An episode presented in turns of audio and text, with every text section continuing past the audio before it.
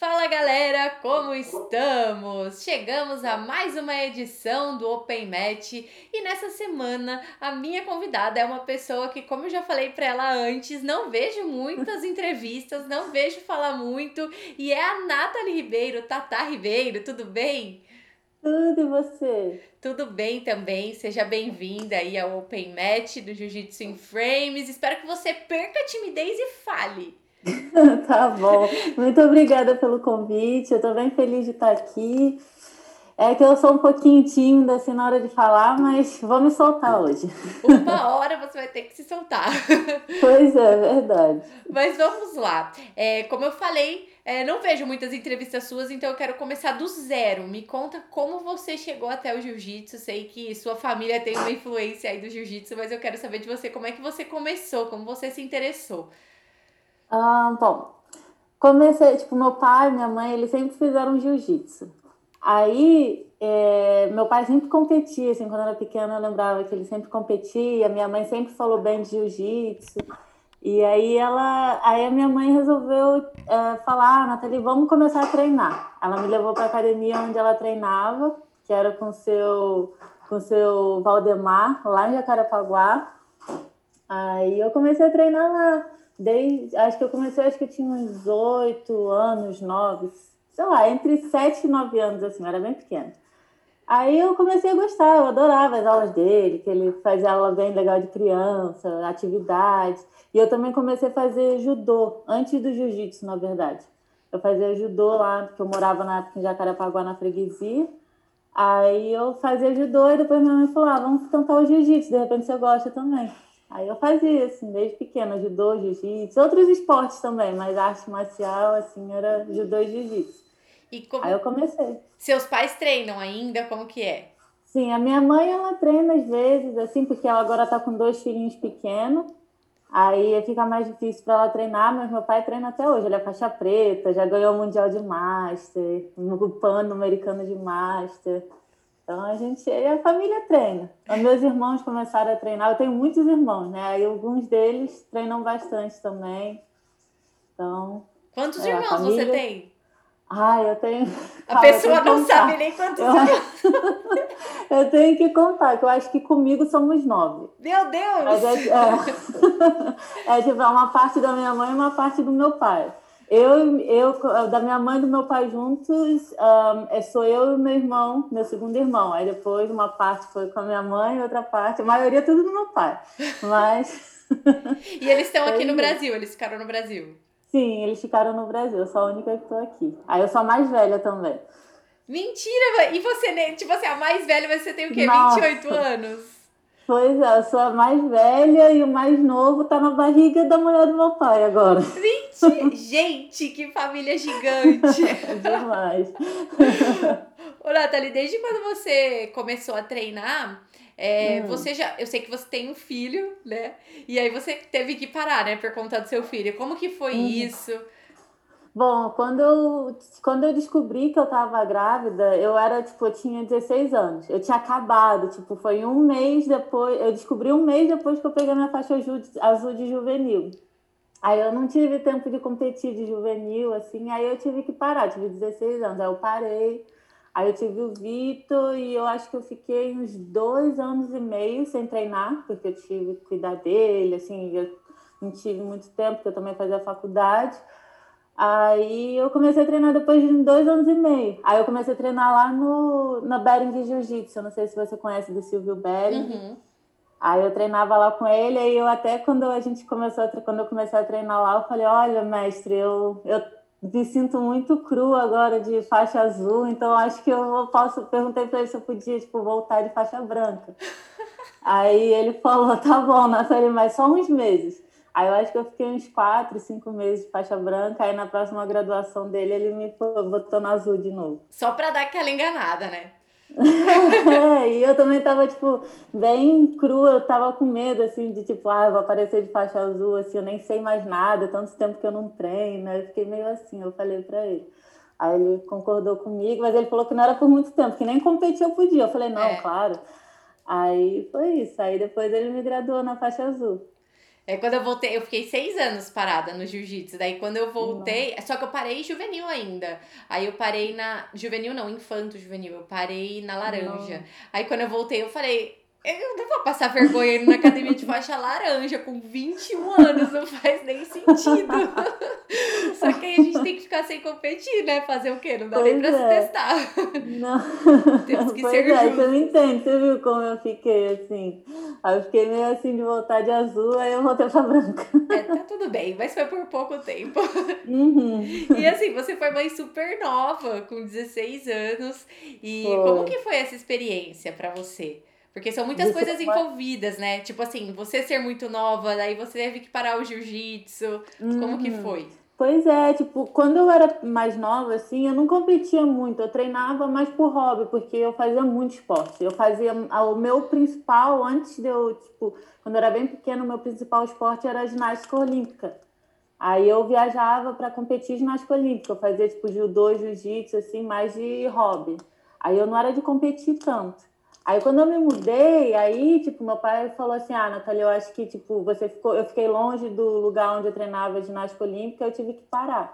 Aí ele falou: "Natália, já que você parou com, com a ginástica olímpica, vamos tipo fazer um jiu-jitsu, né? Tá, fazer um campeonato assim ou outro". Aí eu fiz umas competições de faixa amarela, mas não muitas, porque aí eu comecei a virar adolescente, eu fiquei naquela fase rebelde, que ah, só treino, mas não quero competir, não sei o quê.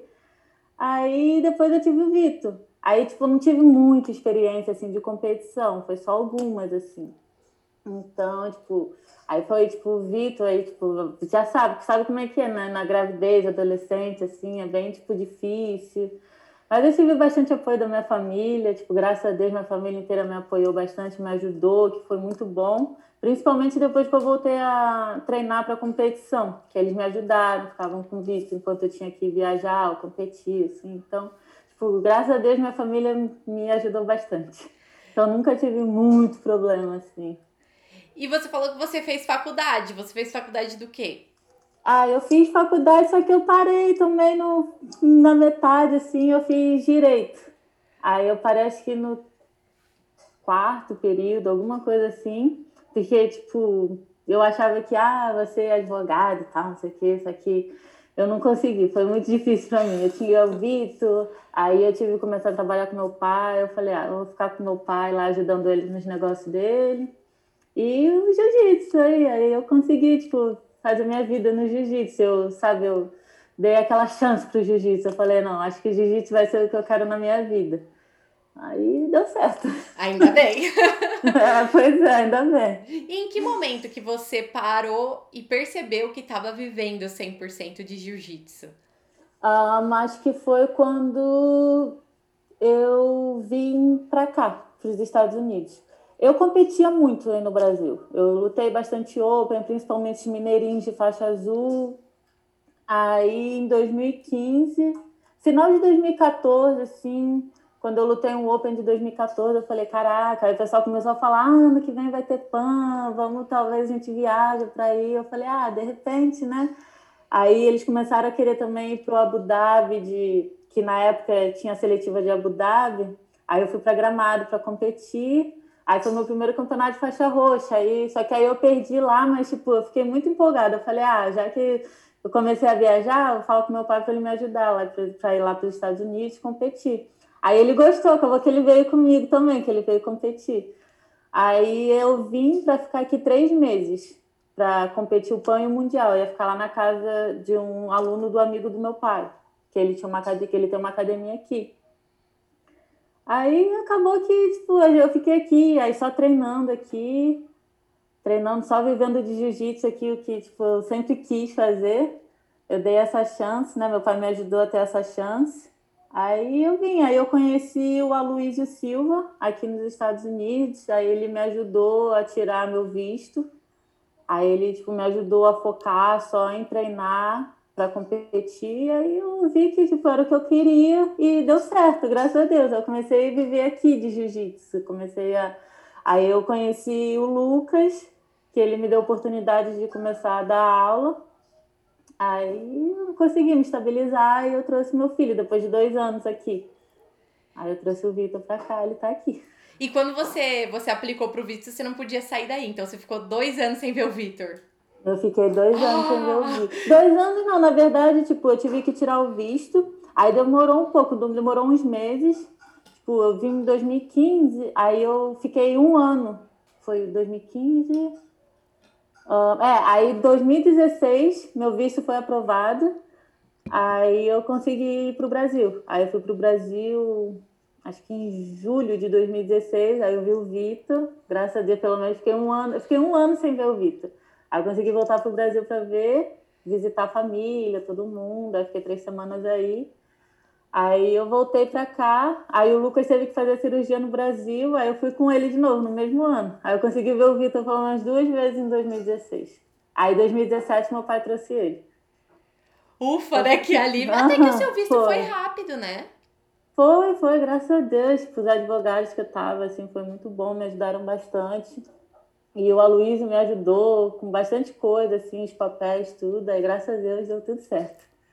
E então nem adianta eu te perguntar qual é a diferença de viver de jiu-jitsu no Brasil e viver de jiu-jitsu nos Estados Unidos, porque você não teve tanta experiência de viver eu aqui, tive, né, do jiu-jitsu. Pois é, nunca tive muita experiência no Brasil.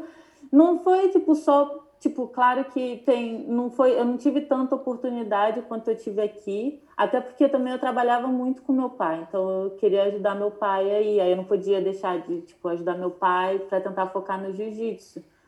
Aí, aí, tipo, eu não tive muito. Tipo, aqui eu tive lugar para dar aula, tive essa oportunidade de dar aula. Aí no Brasil é muito difícil, porque tipo, o pessoal já, tipo, maioria, tipo, era uma faixa. Aí no Brasil era faixa roxa.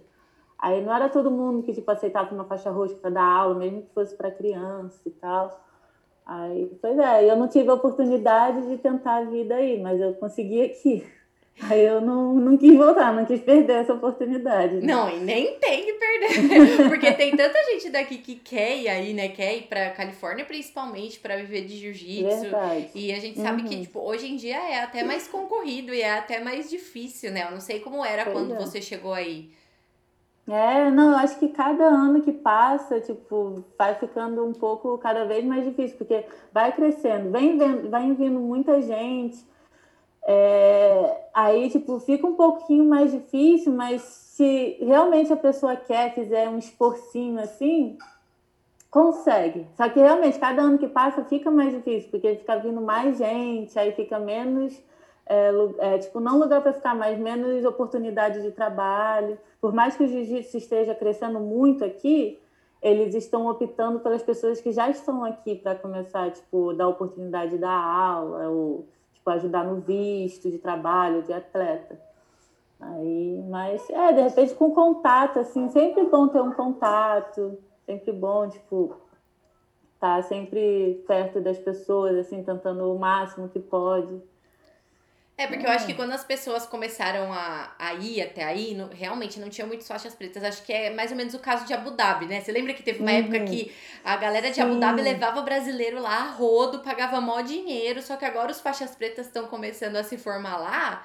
E para eles vale a pena dar oportunidade local, né? E ainda mais uhum. é, norte-americano aí, né? Que é bastante patriota. Então eles Exatamente. sempre vão dar preferência, né? É, pois é, tipo, por exemplo, dou um exemplo daqui da academia do Lucas. Quando eu cheguei em 2016, tipo, ele tinha faixa preta, mas tipo, não eram tantos. Esse ano de 2020, ele graduou, acho que pelo menos um, uns sete, oito faixas pretas. Então, tipo, é, é, tá crescendo muito o jiu-jitsu, principalmente os americanos. Tem muita gente que está se dedicando bastante aqui. Aí o Lucas, só de americano, acho que ele graduou dois brasileiros, o resto foi tudo americano, a faixa preta. Então, realmente, o pessoal aqui está crescendo bastante no jiu-jitsu. Ainda mais que eles veem os brasileiros dando, dando aula, eles querem aprender, para depois eles falar querem. sobre o AJJ, falar que ah, é. pois é, pois é. Mas é, é, e eles, tipo, teve um, até um aluno do Lucas, que ele é americano, ele fala: Ah, Nathalie, eu quando eu vim treinar com o Lucas, não, eu quis vir treinar com ele porque ele era brasileiro, que o jiu-jitsu é do Brasil. Então, acho que o brasileiro tem mais oportunidade, tem, mais experiência ensinada que, tipo um, não que o americano não seja, tem muito americano que é muito bom professor, mas tipo, ele falou que pela experiência de ser um professor brasileiro, ele acha que tipo, é um privilégio, sabe? Ele fala, caraca, que o Brasil, jiu-jitsu veio do Brasil, então ter um professor brasileiro é muito legal, assim, ele falou. Então, pois é, aí, tipo, tem muita gente que gosta. E a gente percebe, quer dizer, eu pelo menos percebi treinando aí, é que os americanos eles sugam muito, assim, né? Então, tipo assim, uhum. eles perguntam. Nossa, Também é muito adoram. de cultura, né? Porque a, a, gente, tipo assim, quando o professor termina de ensinar alguma posição, fala: alguém tem alguma dúvida? Não, ninguém tem dúvida. Daí a gente vai começar a fazer, começa a surgir um monte de dúvida. A gente só quer cair na porrada. E eu vejo que o pessoal aí, eles perguntam muito, muito. Sim, eles são detalhe. muito interessados e eles prestam atenção, eles ficam, caraca. Aí às vezes eles ficam, nossa, mas que posição legal, que detalhe irá. Tipo, eles dão muito valor à posição posição. Eles gostam de estudar muito. Cara, juro, teve uma vez que eu, tava, eu fui treinar com o André, né, Galvão, e aí ele tava num treino, tipo assim, não sei, eu acho que é porque era o André em específico, né? As pessoas sempre perguntam bastante. Mas nesse dia em específico, o André foi puxar o treino. Daí eu falei, cara, eu vou ficar olhando no relógio quanto tempo que a gente vai demorar para começar a posição, de tanto que as pessoas perguntavam. Deu 27 minutos. Juro. Mentira. Juro. Eu falei, cara, Nossa. eu vou olhar. Sério, porque eu olhava pro horário e falava assim, meu. Eles não param de perguntar. Uhum. Tipo assim, é, é, que a gente realmente, como eu falei, a gente quer sair da porrada. Mas é legal ver as pessoas se interessando, porque eu acredito Sim. que isso também faz muita diferença é, na hora do vamos Sim, ver. Sim, com certeza. Sabe? Uhum. E uma coisa que eu percebi aqui também, que eles gostam, tipo, de saber o detalhe, eles gostam de, da explicação de cada detalhe, de, de cada pegada, de cada, não sei, gancho, cada raspagem, assim, entendeu? Tipo, por que que a gente bota a mão na lapela cruzada ao invés de ser na lapela? Tipo, eles gostam desse tipo de explicação.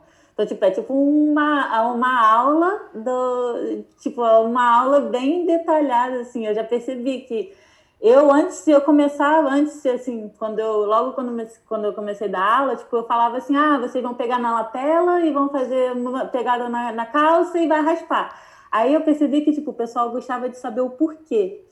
E o porquê se isso acontece, por que eu faço e se eu não fizer, o que que acontece? Aí a gente tem que fazer, tipo, tudo um passo a passo, explicando e tal, assim, aí eles gostam.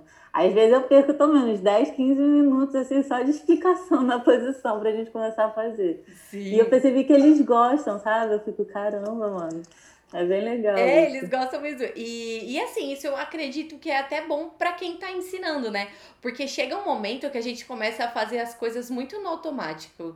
E aí, uhum. quando a gente uhum. vai começar a ensinar, a gente percebe que às vezes o nosso melhor golpe a gente não sabe explicar. Exatamente, acontecia muito isso comigo. A pessoa falava, ai, Nathalie, mas como você faz essa raspagem? Eu parava, pensava, eu falava nossa, eu não sei, eu só fiz. É aí bom. ela, não, não é possível, você tem que ver. Aí, tipo, eu comecei a prestar atenção, eu comigo treinando, tipo, eu comecei a prestar atenção em mim mesma fazendo as posições. Aí eu, caramba, é legal é, tem saber. Que ter assim. muito cuidado. É, quando eu comecei a dar aula na, na faixa roxa, eu dava aula só pra mulher, só que era todas iniciantes, assim. E aí eu percebia uhum. que elas tiravam umas dúvidas e eu ficava, meu Deus. Aí eu, eu realmente comecei a sentar para estudar jiu-jitsu. Porque uhum, sim, e assim, isso foi uma coisa que me ajudou como atleta também, né? Porque aí você é. não perde os detalhes, né? Porque às vezes você percebe que você tá perdendo posição básica de bobeira, né?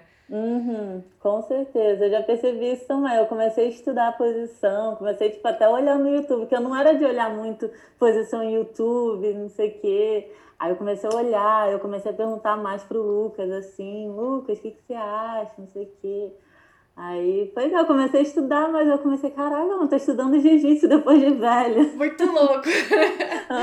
não, e outra coisa também, né? Você tem uma enciclopédia que é o Lucas em casa. Ai, nem fala. Como que é. é isso? Como que é a relação de vocês dentro e fora dos tatames? Ah, eu, é bem legal, assim. Acho que, tipo, eu vejo ele muito. Acho que até fora do tatame, assim, eu vejo ele muito como o meu professor, sabe? Tipo, olho tudo que ele faz, assim, tipo, eu tento ter o exemplo. Tipo, ele, ele é tipo, eu pego tudo dele, sabe? Ele é meu exemplo. Tudo que ele faz, eu fico, uau! Aí eu até pergunto, Lucas, mas e aí, o que, que você acha, assim? Aí, principalmente com questão de aula, nossa, ele me ajudou muito que tipo eu comecei a ver que ele explicava bem os detalhes. Eu falei, nossa, Lucas, você acha que isso é legal de explicar? Ele não, que o pessoal gosta. É bom você sempre explicar os detalhezinhos das posições, não sei o quê. Aí, tipo, ele com o meu jogo, até tipo como professor, assim, ele ajudou muito na minha cabeça, que eu tenho uma cabeça muito fraca para competição, fico muito nervosa. Aí, tipo, ele fala que, tipo, a gente sempre tem que estar tá treinando muito ele sempre falou, Antali, se você tem uma cabeça fraca, você tem que estar, tá, tipo, você tem que ser a melhor no treino, você tem que treinar todo dia, toda hora, ser mais forte no treino, não perder, tipo, não, não quer perder o treino, mas, tipo, não perder de ir no treino, sabe? Tipo, ir em todos os treinos, não ficar com preguiça. Aí, tipo, ele, ele, é, ele é muito bom mentor, tipo, ele faz a gente ficar no meio lá fazendo o específico, aí explica a posição, Aí ele fala que o importante é treinar, não é tipo, ele gosta muito de drill e tipo treinar, treinar, treinar, treinar, treinar. Ele fala que isso é uma das coisas mais importantes no jiu-jitsu, sem parar de treinar. Preparação é importante, ele faz eu ir três vezes na semana. Aí, mas ele fala que jiu-jitsu, se puder, duas vezes no dia. É, porque para você melhorar no jiu-jitsu, só fazendo jiu-jitsu mesmo. Só né? fazendo jiu-jitsu, exatamente. Não é só tipo, ah, mas você não faz preparação. Tipo, preparação é bom, tipo, principalmente pro condicionamento físico, mas, tipo, para ser bom no jiu-jitsu, tem que só treinar, tem que treinar jiu-jitsu todo dia, duas vezes no dia. Ele treinava muito, ele falava que na época dele de que ele competia, ele treinava muito, muito, muito. Ele fazia, ele corria para ele corria na montanha para poder ter gás. Aí ele fazia, é, ele fazia várias coisas. Aí ele treinava todo dia com, com o pessoal lá, com, na época que ele treinava com bochecha, com, com panza, com o pessoal lá na Harry Potter, ele falava que tipo, era todo dia o treino mais forte, ele tinha que dar o máximo em todos os treinos. Ele não descansava um treino, que ele falava. Ele falava, ali eu posso perder o meu rolo, mas eu tô lá treinando, estou dando o meu máximo. Ele e... falou que é sempre muito importante isso. E treinando com os caras fracos, né? Não, pois é, né? Imagina, eu fico, nossa. e como que é a sua, a sua rotina de treinos? Você, porque você tá na Checkmate La Habra, né? E a Headquarters é mais ou menos perto. Né? É, de La é? Habra, eu acho que é uns 35 minutos de carro. E aí vocês aí conseguem gente... conciliar? Como... Só que a gente é, quando, tipo, quando a gente está em época de camp, de competição do PAN, principalmente do Mundial, a gente vai, tipo, três vezes na semana na Harry Potter, que é terça, quinta e sexta. Aí, às vezes, o Lucas até puxa o treino lá alguns dias, que o Léo pede.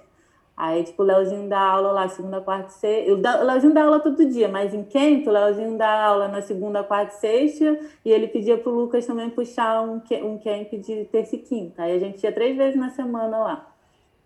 Aí a gente treinava de manhã lá. Antes disso, a gente faz preparação, que a gente faz preparação antes de treinar. A gente faz a preparação física, aí ia lá treinar, sair na porrada com todo mundo. Aí quando é tipo época de mundial, fica, vem todo mundo da Europa, do mundo inteiro, de todas as checkmates, vão lá para Harry Collins. Aí fica tipo um treino muito bom é muito legal, dá para dividir. Tem tipo uma parte que é só das meninas, outra parte que é só dos caras. Eles dividem leve e pesado, assim, é bem legal o camp, é bem forte. A gente saía de lá, nossa, moído. Só queria descansar, né? Só queria descansar, pois é. Aí, mas é bem assim, quando é camp mesmo de competição, nossa, a gente vai lá para Harry Potter três vezes na semana. Ah, é bom que é pertinho, dá para fazer essa divisão uhum. aí. E dá para receber bastante gente aí também, né? É, aí tipo, aí também às vezes, assim, uma vez, assim, uma vez a cada duas semanas o pessoal ia pelo menos numa quarta ou segunda lá treinar com a gente na, na La Havra. Aí era bem legal, a gente sabia dividir bem, cada um ia, tipo, todo mundo combinava de ir em um lugar para treinar, é bem legal. E hoje é bem acredito, divertido. Hoje eu acredito que você é a maior representante até o momento da, da checkmate aí de La Habra. E eu vejo que tem bastante menina treinando com você. Como, uhum. como que é isso? Como que elas começaram a chegar? Porque é muito difícil realmente você ver um time forte, um time consolidado, né, Sim, de mulheres. Sim, as meninas, nossa, vieram muitas meninas. Principalmente, eu acho que começaram, as meninas começaram a vir mesmo para competir, de competição, acho que 2000 e 2018. As meninas começaram a vir, que eu acho que foi quando eu, dois, final de 2017, quando eu ganhei o Mundial de Marrom, alguma coisa assim. Eu acho que, ou então, É, foi entre 2017 e 2018. Foi logo depois que eu, que eu fechei com a Cacau Mundial de kimono. E depois eu ganhei o, o, o sem kimono de marrom. Aí, tipo, as meninas começaram a vir querendo treinar comigo lá, tipo, também vinham por causa do Lucas, que o Lucas, querendo ou não, o Lucas tem, tipo, ele começou a ter um, um nome, cresceu bastante o nome dele depois que ele começou a virar mais um coach, uhum. é, tipo, para vir pessoal de competição. Ele começou a ser conhecido também, além de ser o Lucas Leite, ser um bom coach, que ele, tipo, fez, tipo, eu fui campeã, Aí depois foi o Matias, que foi campeão mundial na, na Roxa em 2018. Aí o pessoal começou a vir. Aí agora ele tem os alunos, tem o Elder agora, que é um americano, que tipo, tá ganhando tudo na faixa roxa. Ele foi double gold agora no PAN. Aí as meninas viram que aí veio a Lavínia agora. Lavínia tá treinando aqui, ela ganhou o Mundial de marrom, ganhou o PAN de o, marrom, o Mundial marrom no guia e ganhou o PAN de kimono ganhou pan sem kimono. Aí agora as meninas começaram a se empolgar mais com competição. A gente tem bastante menina aqui que ajuda a gente, que treina forte. Aí a gente tem a Erin que ganhou Double Gold no europeu esse ano de 2020. Aí, tipo, as meninas começaram a ver que, tipo, o Lucas puxa bem o treino. Tipo, aí a gente começou a, a separar um treino de menina. Aí eu puxava bastante treino das meninas, acho que todas as sextas. Aí elas começaram a vir, aí tipo, começou a crescer, começou, porque menina chama menina. Total. Querendo ou não, quando a gente vê, tipo, ah, não, porque eu vi, aí que teve vários meninos que chegaram, nossa, é que eu vi que tem umas meninas treinando aqui, eu queria treinar aqui também. Aí começou. Cara, que menina chama menina, então a nossa academia começou. Bum, bum, menina, menina. Aí estamos aí, treinando forte. As meninas adoram. A Tamira está treinando com vocês? A Tamira está ah, treinando. Maria, sofri treinando com ela aqui Nossa, a Tamira, gente, quando é, a gente não pode, a gente fica brincando, que a gente não pode deixar ela chegar na meia. Abraçou, nossa, nossa ela, ela chega, abraça a cabeça. A cabeça. Com aquele, com aquele, vem com aquela cabeça no queixo, dá vontade nossa, de sair correndo. Deus. Não dá, mano. A gente fica zoando. Eu falei, nossa, não pode deixar a Tamiri chegar na nossa cabeça que já era. Pressão e acabou o treino pra gente. Cara, não dá, não dá pra fazer nada, não dá pra raspar. Quando ela pegou a faixa marrom, eu fiquei até aliviada, porque quando eu treinei com ela, ela tava de roxa e eu uhum. tinha. Eu tinha começado a treinar no checkmate de São Bernardo. Então, tipo, eu tava uhum. chegando, tava tudo muito novo, adaptando minha rotina, só que de faixa marrom. Aí chegou aquela pessoinha daquele tamanho. E, tipo, é que pode, né? Tão pequenininha, vai ter uma pressão. Eu fico, meu Deus do céu, gente. Aí eu falei, nossa, eu ainda fico... bem que ela pegou a marrom, aí eu passo menos vergonha. pois é, porque ela já tava um tampão de roxa. Aí quando ela ganhou o PAN, aí ela tava indo lá pro pódio, eu corri atrás do Lucas. Lucas, Lucas, a Tamires, a gente tem que dar a faixa marrom pra ela, ela merece, lá no pódio, vamos, vamos. Aí ele, vamos, vamos. Aí a gente saiu correndo lá, Tamires, Aí a gente deu a faixa roxa pra ela, ficou surpresa, assim, ela ficou feliz pra caramba, que ela mereceu.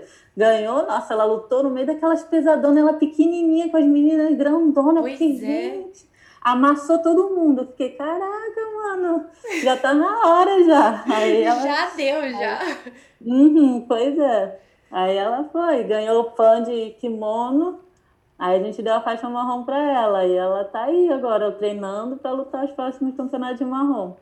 Tá lá dando a pressão na gente. Não, não dá, Deus. gente. Não, ela nem cogita ficar por baixo. Isso que é o não, mais bizarro. Ela nem cogita, é, ela aí... te espera. Uhum, exatamente. Aí eu não posso nem tentar fazer queda com ela também, que caraca, ela não cai por nada. Eu falo, tá bom, vou puxar então, vai. ela é duríssima, é uma pessoa, ela acho que é uma das é. pessoas que eu mais sofri com a pressão na minha vida. Uhum. Pois é, eu sofro quase todo dia que quando ela que eu treino, ela, a gente treina mais em La Habra. Eu treino às vezes para ela vir para Pilândia é longe, aí a gente sempre treina junto em La Habra. Nossa, aí quando a gente treina, meu Deus do céu, pressão atrás de pressão.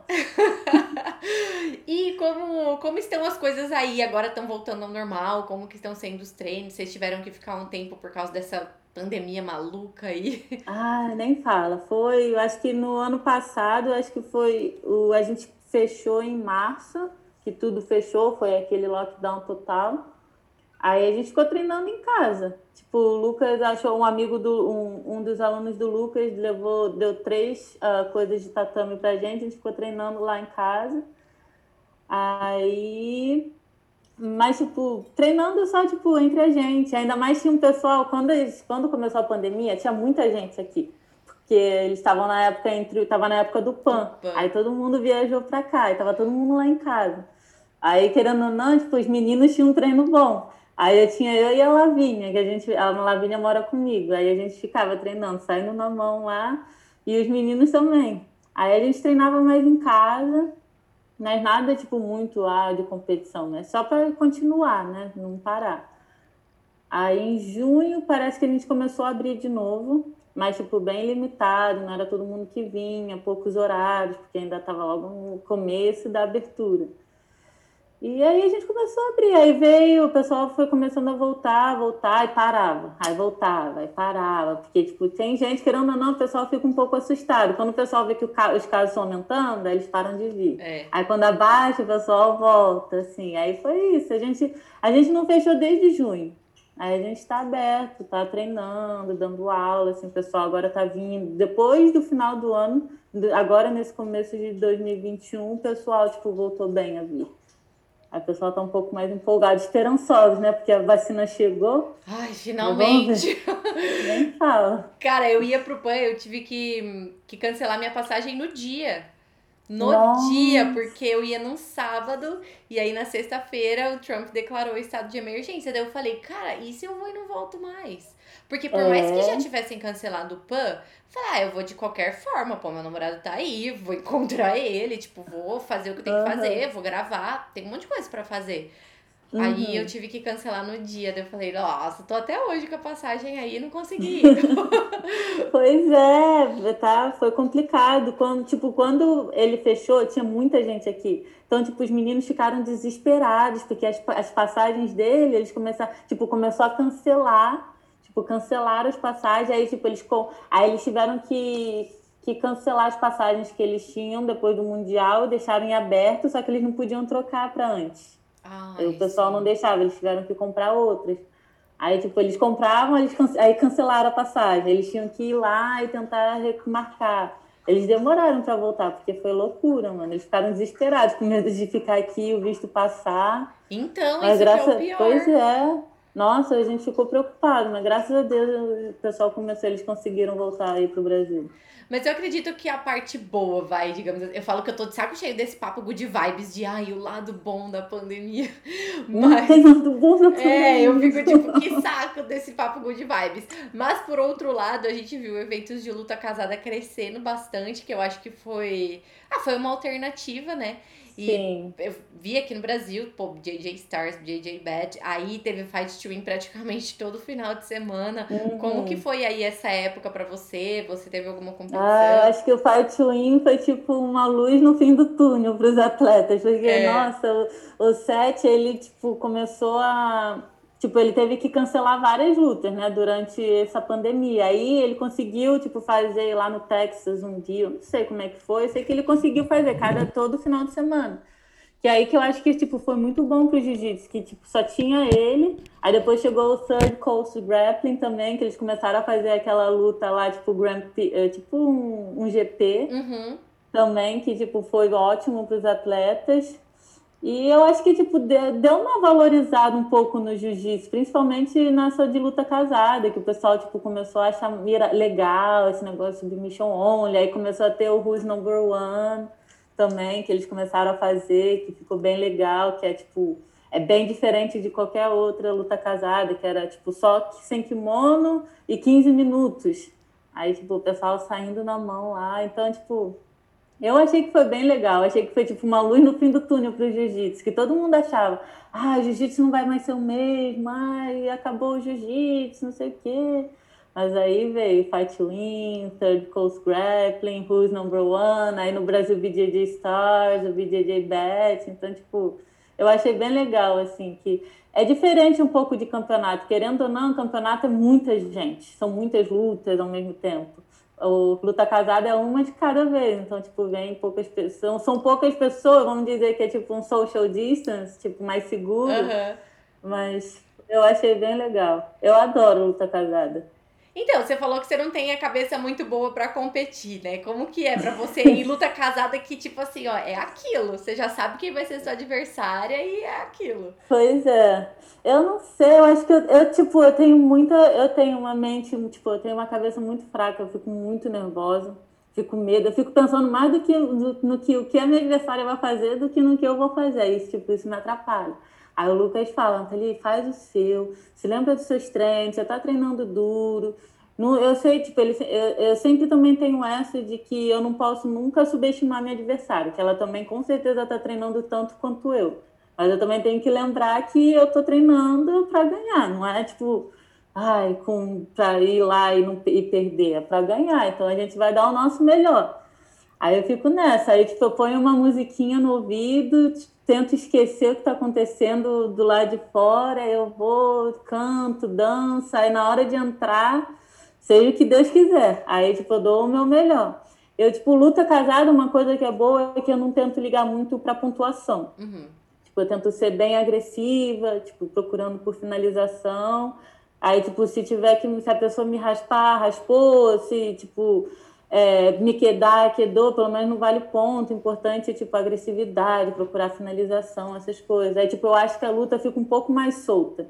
Porque querendo ou não ponta, a gente fica, ai meu Deus, ela não pode fazer ponta, eu tenho que fazer ponta, aí fica um pouquinho mais parada, assim, eu gosto também, eu adoro uhum. competir a BJJF. Nossa, eu adoro e eu sinto muita falta. Mas eu sinto também que na luta casada, como realmente é uma luta só, a gente tem que dar o nosso melhor, a gente não pode ficar parado. A gente tem que ir para sair na mão lá. Aí, tipo, eu tenho, tipo, eu, é bom que, tipo, eu sei, tipo, como eu tenho que lutar de luta casada e como eu tenho que lutar de campeonato. Campeonato um pouco mais estratégico, luta casada um pouco mais porrada, assim, vamos dizer. Então, tipo, Haja gás, né? É, acho gás, exatamente. e qual foi, assim, você tem alguma luta inesquecível, alguma luta que você fala, cara, nunca achei que eu fosse lutar com essa mulher?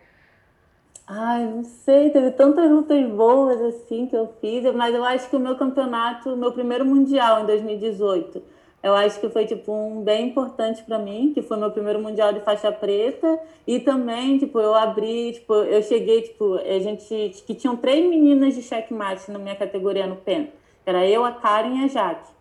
Aí eu fiquei do lado, eu ia ficar do lado de uma delas que tipo como eu era mais nova na faixa preta, eu ia abrir para elas. Aí, tipo, isso para mim, querendo ou não, é uma grande responsabilidade. Cara, tem que chegar para poder abrir para minha, pra minha amiga, assim, para ela ir bem para final. Aí eu consegui, aí tipo, eu lutei bem, eu fiz duas lutas, a primeira foi com, com a Ray, ela é uma americana aqui do Lord Even, e a segunda foi com a Bia Basile. Aí, tipo, eu consegui ganhar as lutas, assim, para passar para Karen. Aí ela foi lá e ganhou o Mundial, sabe? Eu achei bem satisfatório, fiquei bem feliz, assim, de poder estar tá lá ajudando ela. Achei que isso, eu acho que esse foi um dos campeonatos mais legais que eu participei. Também o meu Mundial é, No Gi, que eu ganhei em 2019 que tipo eu lutei mais pela minha mãe do que tipo por mim, sabe? Que a minha mãe estava passando numa fase muito ruim. Aí eu falei, não, eu vou mostrar para minha mãe que tipo quando ela acreditar nela mesmo, ela vai conseguir, sabe? Aí tipo eu fiz o máximo, eu falei, não, eu vou ganhar esse mundial, eu vou ganhar esse ano para minha mãe para provar que ela pode. Aí esse também foi muito importante para mim. Esse aqui foi o que eu levantei o cartazinho lá para ela. Ai, é verdade! Nossa. Que fofo, uhum. é verdade. Eu lembrei agora você falando. Pois é, esse também para mim foi muito bom, foi muito importante para mim que eu ajudei. Eu sinto que eu ajudei muito, porque, tipo, tô longe da minha mãe, não posso estar lá para tipo, fazer um carinho nela, então, tipo, eu tenho que ajudar de uma forma. Eu acho que eu ajudei bastante. Ela, tá, ela ficou muito feliz, emocionada lá, mas ficou feliz. Eu acho que esses foram um dos mais importantes para mim. E o que, que você curte mais, com ou sem kimono? Porque você luta tudo, né? pois é, eu luto tudo. O Lucas me falou isso. Ele, Nathalie, você não tem que ficar querendo só se limitando de kimono. Agora o Nogi tá crescendo muito. Nossa, o Nogi agora, acho que nesses três, quatro anos para cá, três anos para cá, cresceu muito. Sim. Então, tipo, acho que é importante a gente saber os dois, se destacar nos dois, porque, tipo, é bom ser, ser muito boa em um, mas é muito bom também ser boa nos dois. Uhum. Imagina, você se destaca muito mais, você tem muito mais experiência. Então, eu não sei. Porque, tipo, eu gosto, eu amo kimono. Foi, tipo, foi como eu comecei. Eu adoro fazer minhas pegadinhas ali. Mas, tipo, eu tô me dando muito... Eu tô, tipo... Eu sinto que eu tô... Eu, eu tô... Eu tô um pouco... Eu fico... Eu me sinto melhor treinando sem kimono. Que eu sinto que, também, que a pessoa não consegue me segurar tanto como me segura de kimono. Então, tipo... Ai, não sei, eu gosto muito dos dois. Ainda é mais que você é pequena, é muito mais fácil a pessoa escorregar. Pois é, então, aí, tipo, agora, semana que vem eu vou fazer uma luta no Gui. Uhum. Aí eu tô treinando bastante. Aí quando eu, te, quando eu tô, quando eu tô tipo, focada para um campeonato, eu tento não treinar de kimono. Quando é tipo sem kimono, só treino sem kimono. Quando eu tipo, compito de kimono, eu não treino tanto de sem kimono. Mas. Ai, é difícil essa pergunta. Ah, então você gosta dos eu dois. dos dois. Tá eu bem. adoro os dois. Os dois são muito bons. É, mas eu percebi, assim, que depois, eu acho que foi depois do ADCC de 2019 que parece que deu um boom esse lance de treinar sem kimono, porque eu acho que o pessoal ficou Sim. muito impressionado com, Uhum. com os americanos e como tem muita gente do jiu-jitsu, né, é, no ADCC e tal, e muito público do jiu-jitsu, eles ficaram, caramba, esse povo Uhum. treina muito, tanto que agora a gente tá vendo mudança de regras na BJJF por causa de Ryu, É, agora tem o tipo Rio essas coisas. É, eu acho que, tipo, o no-gi revolucionou bastante, tipo, principalmente da parte dos americanos. Acho que eles fizeram, tipo, o mundo abrir uma mente, assim, falar, caraca, assim, kimono também é um negócio muito legal. Sim, ainda mais por causa do Então- wrestling, né? Tem vários wrestlers Uhum. aí. Então, pra eles Pois é é, eu até eu comecei, tem um, o Lucas tem um aluno que ele é wrestler, ele tá dando aulas de wrestling lá na academia, eu sempre vou nas aulas, eu adoro. Caraca, eu nunca treinei. Eu tenho maior medo de, meu, sei lá. Não tem pé, eu É fui. tipo, é um, é um wrestling voltado pro jiu-jitsu, assim, mas é tipo, é muito legal, eu gosto, eu tô treinando bastante também. Que aí, tipo, eu realmente eu fiquei muito empolgada. Eu acho que não só depois do ADCC de, de 2019, mas também do de 2017. Eu comecei, tipo, caramba, o negócio é legal. Acho que se a gente se dedicar, a gente se dá bem, assim, também. Uhum. Aí eu, eu gosto bastante. E tem planos acho- pro ADCC? Ah, eu tenho, né? Mas eu tenho que ir pro Brasil para poder lutar seletiva. Só que com esse negócio de corona, a gente não sabe quando que eles vão fazer. Eu sei que vai ter um aqui em, na, em Norte América, mas como eu ainda não sou americana, eu não posso lutar. Eu vou ter que ir pro Brasil para lutar desse, a seletiva.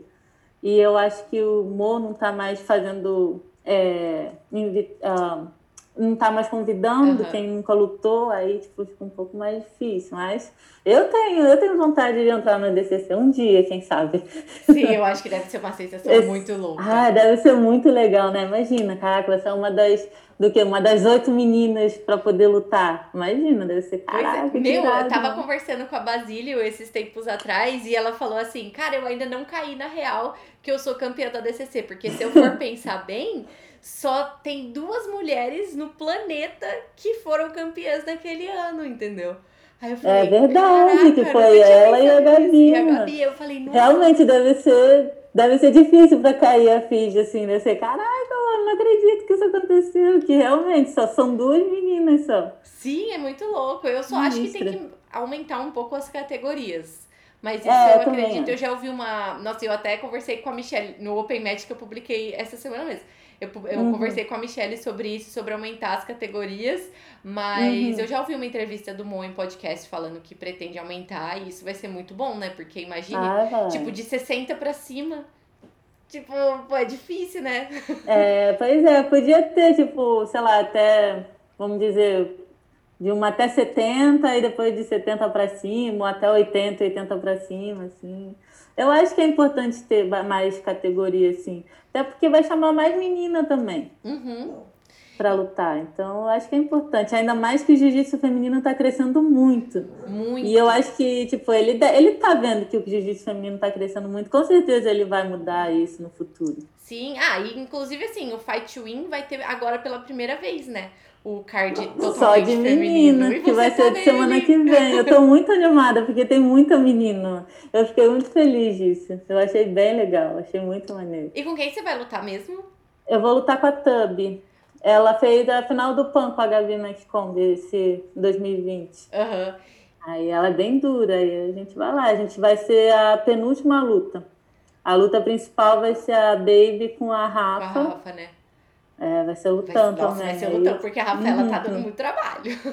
Pois é, nossa, e também o card, o card de faixa preta só vai ter lutando. Vai ter a Ranete lutando com a Uzugi, vai ter a Thalita com a Gabi Combi. Nossa, vai ter só lutão. Eu tô animada pra isso. Sim, eu, tô, eu tô, tipo, eu tô animada pra lutar, mas também tô animada pra assistir as lutas. Que, nossa, as meninas lá são tudo duras.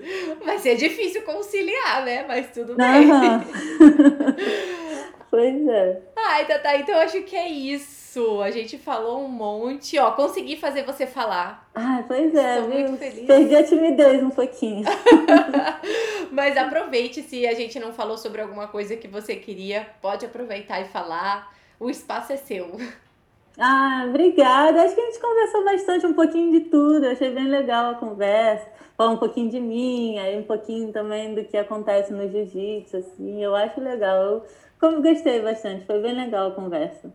Então, muito obrigada. Boa luta para você. Vai dar tudo certo. Um prazer conversar por, com você. Prazer também. Prazer te conhecer. Espero um dia a gente com, se conhecer assim, tipo, é verdade, de verdade, é né? É verdade. Em breve eu tô aí. Minha passagem já tá aqui. Eu só preciso esperar abrir as fronteiras. Então tá. Quando, quando você puder, pode vir aqui visitar a gente. A gente vai adorar. Vai ter as meninas tudo aqui para você treinar. Só se a Tami não tiver. Ela vai ser o primeiro treino lá pra você, vai estar lá esperando. Meu terror, mas eu adoro ela, ela é demais, cara. Eu falo brincar, é, que é, é sofrido, mas boa. como pessoa eu gosto dela. Ela, ela é gente boa pra caramba. Mas muito obrigada, um beijo pra obrigada você. A você. Obrigada a todo mundo que assistiu, ouviu a gente até aqui e até a próxima. Até a próxima, obrigada, viu?